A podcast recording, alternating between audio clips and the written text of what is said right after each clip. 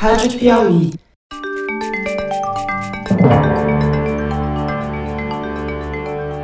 Opa! Eu sou José Roberto de Toledo e este é o Luz no Fim da Quarentena, uma coprodução da revista Piauí com a Rádio Novelo. Você sabe que a gente infectou o canal do Foro de Teresina para discutir pesquisas científicas que estão ajudando a atravessar o túnel da pandemia. Hoje, nosso cientista residente, o biólogo Fernando Reinhardt, não apenas voltou, como vai nos contar sobre uma pesquisa muito importante que ele ajudou a fazer. É uma pesquisa pioneira na cidade de São Paulo para calcular quantos paulistanos já se infectaram com o SARS-CoV-2. Isso permite estimar quando a cidade atingiria a bendita imunidade de rebanho e a que preço, quantas vidas seriam perdidas para que isso acontecesse. Pelo resultado, pode custar muito, muito caro se o isolamento social continuar sendo relaxado como está. Fernando Rainer, dessa vez nós temos uma sensacional pesquisa da qual você faz parte, foi um dos idealizadores, uma pesquisa para tentar determinar em algumas regiões de São Paulo qual é a prevalência do vírus, o SARS-CoV-2. Explica para a gente então como é que foi feita essa pesquisa, em que lugar ela foi feita e qual é o objetivo. Bom, essa pesquisa, o objetivo dela é tentar saber qual o número de pessoas na cidade que já foram infectadas pelo vírus. Para isso, nós escolhemos três distritos: distrito de Murumbi, Bela Vista e Jardim Paulista, que são os distritos que têm mais casos, ou seja, mais casos notificados, mas tem muito poucas mortes. Daí três outros distritos, Pari, Belém e Água Rasa, que é onde tem o maior número de mortes, mas tem muito pouco caso, mortes por 100 mil habitantes, né?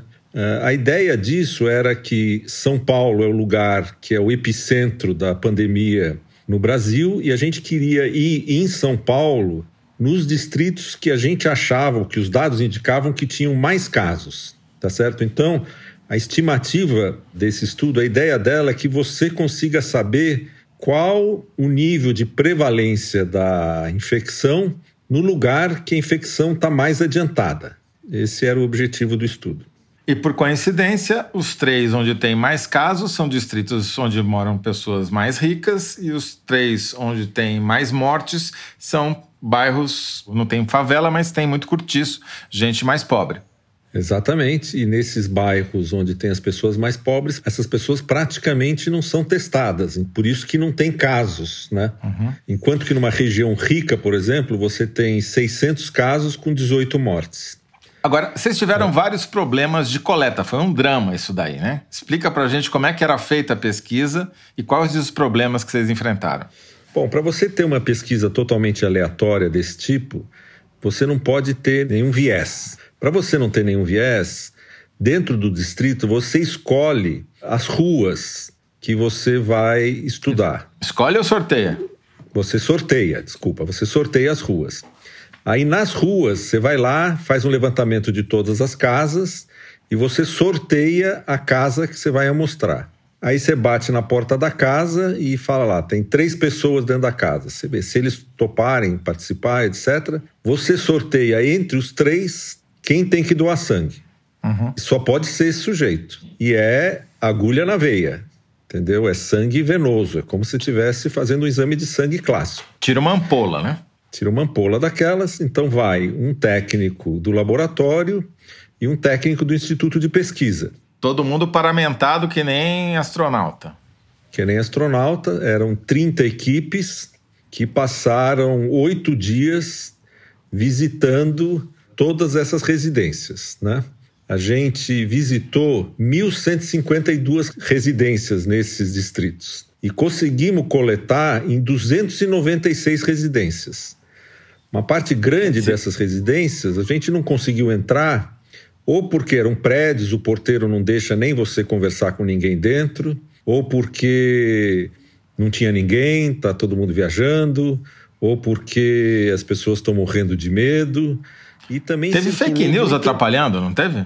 Então, circulou também nas redes sociais, nos bairros, fake news, dizendo que essas equipes que não existia nenhuma pesquisa dessa, que isso era uma tentativa de assalto. Então foi um, uma guerra para conseguir coletar esses dados. Isso circulou por WhatsApp, né? Entre os moradores desses bairros. Circulou por WhatsApp.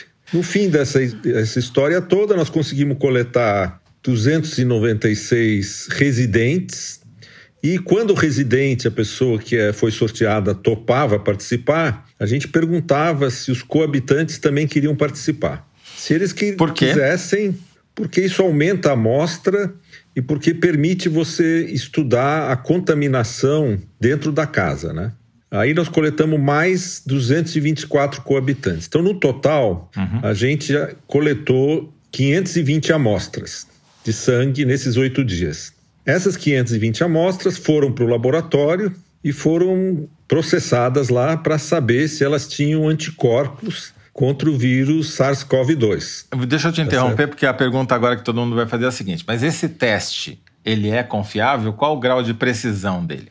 Então, uma das dificuldades que a gente teve para fazer essa pesquisa é que a gente só queria começar quando a gente tivesse um teste absolutamente confiável, não desses testes rápidos. Porque quando você tem um teste que não pega todo mundo, você fica em dúvida, tem uns problemas estatísticos no resultado, né?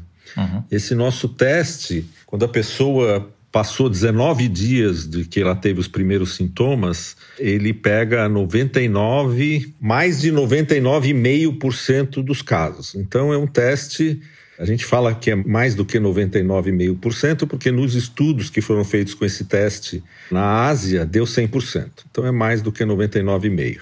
Né? Uhum. Aí nós pegamos essas 520 amostras, submetemos aos testes e descobrimos que 27 pessoas das 520, escolhidas totalmente ao acaso, essas 520, tinham tido contato com o vírus, que dá uma prevalência de 5,19%. Quer dizer, Ou na seja, média desses seis distritos, 5,2, vamos arredondar, por cento das pessoas, não tem mais o vírus, tem o anticorpo que indica que ela teve o vírus, sei lá, passado. 20 dias atrás, né? Exatamente. Então, como esse, esses três distritos de São Paulo têm aproximadamente 350 mil habitantes, e você imagina que 5,20 deles já tiveram a doença, isso quer dizer que 18.300 pessoas nesses distritos já foram infectadas pelo SARS-CoV no passado. Cruza é, isso com o dado oficial? Então, quando você compara esse número com os números oficiais da vigilância epidemiológica do município, esse número é 12 vezes maior. Ou seja. 12 vezes. 12 vezes maior. Então, é menos de 10% de todos os casos de infecção que existiram nesses distritos acabaram nas estatísticas oficiais tá certo? Quer dizer, não dá para extrapolar para a cidade inteira, mas você tem uma forte indicação de que a, a subnotificação, pelo menos nesses seis distritos, é da ordem de 92%. Tem que multiplicar por 12 para chegar no número real, pegar um número Exatamente. oficial, por, multiplicar por 12 para chegar no número real de casos. É, Agora, mas essa uma parte é subnotificação mas uma parte é que as pessoas tiveram sintomas leves ou não tiveram sintomas, ficaram em casa, acharam que era uma gripe. Sim. Talvez uma parte dessas pessoas tenha procurado o sistema de saúde e não foi testado. E outra parte achou que era uma gripe ou que era alguma coisa leve e teve e sarou, né? Tem uma outra extrapolação muito interessante que está aqui no sumário executivo do estúdio de vocês, que é a partir dessa verificação do percentual de pessoas infectadas nos lugares, dá para comparar também com o número de óbitos que houve nesses lugares por Covid-19 e calcular a taxa de letalidade da, da infecção com muito mais precisão, não é isso?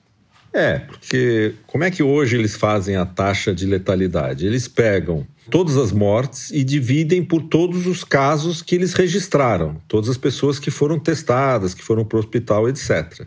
Né? Agora a gente está fazendo uma conta diferente. A gente pega o número total de mortes nesse distrito e divide pelo número de pessoas que realmente teve contato. Como esse número de pessoas praticamente 10 vezes maior, a taxa de letalidade da infecção é mais próxima real. No nosso estudo, a gente chegou a uma taxa de letalidade da infecção de 0,95%, quando se fala por aí de 6, 9% em São Paulo, né?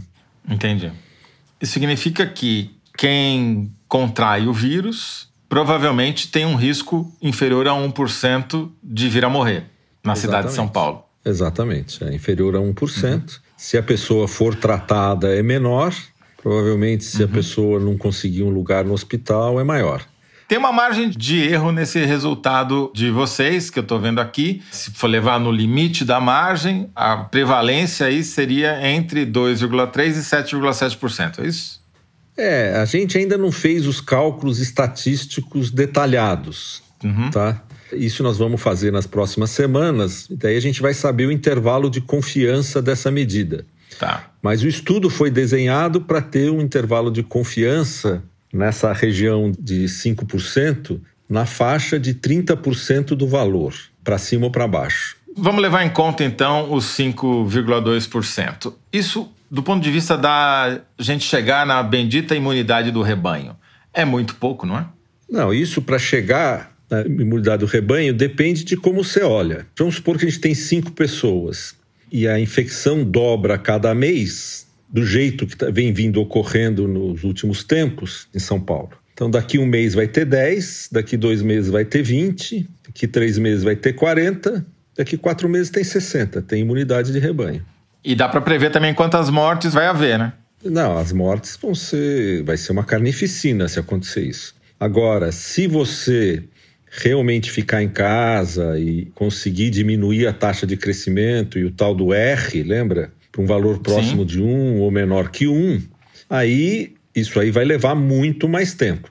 Então, o tempo que vai levar depende de que medidas de contenção forem tomadas em São Paulo. Então, cinco pode ser próximo se a coisa estiver descontrolada, ou pode ser bem distante se a coisa estiver bem controlada. E as mortes vão ser muito maiores se você tiver descontrole, porque você tem uma capacidade limitada de leitos. Uhum tudo que sobe acima dessa capacidade de leitos tem uma chance muito maior de morrer, né? Quer dizer, sem levar em conta o problema da superlotação das UTIs, levando em conta essa taxa aqui de um, quase um pouquinho abaixo de 1% de letalidade, significa que se a gente tivesse 60% da população de São Paulo contaminada, 60% de 10, 10 milhões, 6 milhões, na verdade 6 milhões e 600. 1% disso. Vai faltar caixão e vai faltar cemitério, né? É, 1% de 6 milhões são 60 mil pessoas. Exatamente. Quer dizer, é mais do que um Itaquerão lotado.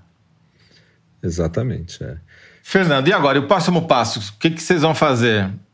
Bom, o próximo passo, isso era um piloto, a gente aprendeu bastante com o piloto, porque o objetivo mesmo é medir isso na cidade inteira, ter um número médio para a cidade inteira, talvez dividindo entre a parte mais pobre da cidade e a parte mais rica, a cada mês. O plano agora é dia 10 de junho, a gente volta à rua para coletar de novo.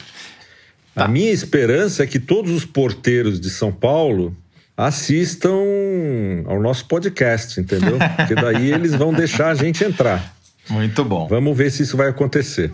Espalhe para todos os porteiros que você puder aí, ouvinte. Então, no total, deve ter mais de 150 pessoas envolvidas no estudo. É uma operação de guerra para você descobrir um número.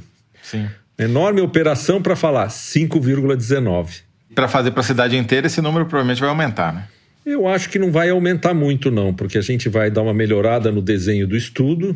E os porteiros vão colaborar depois que os nossos ouvintes pedirem, né?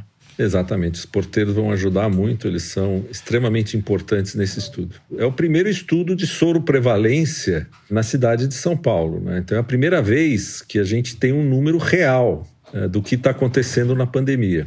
Então foi muito divertido passar esses meses aqui entre gravar podcast e organizar esse estudo aqui. Vocês achavam que ele estava aqui só lendo o paper acadêmico, mas ele estava produzindo um paper acadêmico, mal sabiam vocês. Fernando Rainar, pois muito é. obrigado e boa sorte aí no próximo, na próxima rodada, né? Tá legal. Obrigado, Toledo. Forte tchau. abraço. Tchau, tchau. Este foi Fernando Rainar, professor titular de Bioquímica da Universidade de São Paulo e cientista residente aqui do nosso podcast. O time responsável por essa pesquisa que o Fernando mencionou é composto, além dele, por Beatriz Tess, professora da Faculdade de Medicina da USP, Maria Cecília Porto Alves, da Secretaria da Saúde de São Paulo, e por Celso Granato, Edgar Risati e Maria Carolina, do grupo Fleury, além de Márcia Cavalari, do Ibope Inteligência. O Luz no Fim da Quarentena é uma coprodução da revista Piauí com a Rádio Novelo. A coordenação e edição deste programa são de Paulo Scarpim, da Evelyn Argenta, da Cláudia Holanda e do Vitor Hugo Brandalize. A identidade sonora é da Mari Romano. Quem finaliza o programa é o João Jabassi. E a coordenação digital é da Kellen Moraes. Yasmin Santos e Emily Almeida fazem a distribuição nos tocadores e nas redes sociais. A identidade visual é da Paula Cardoso e o Motion Graphics é da Renata Buono. Eu sou José Roberto de Toledo. Até o próximo episódio. Tchau!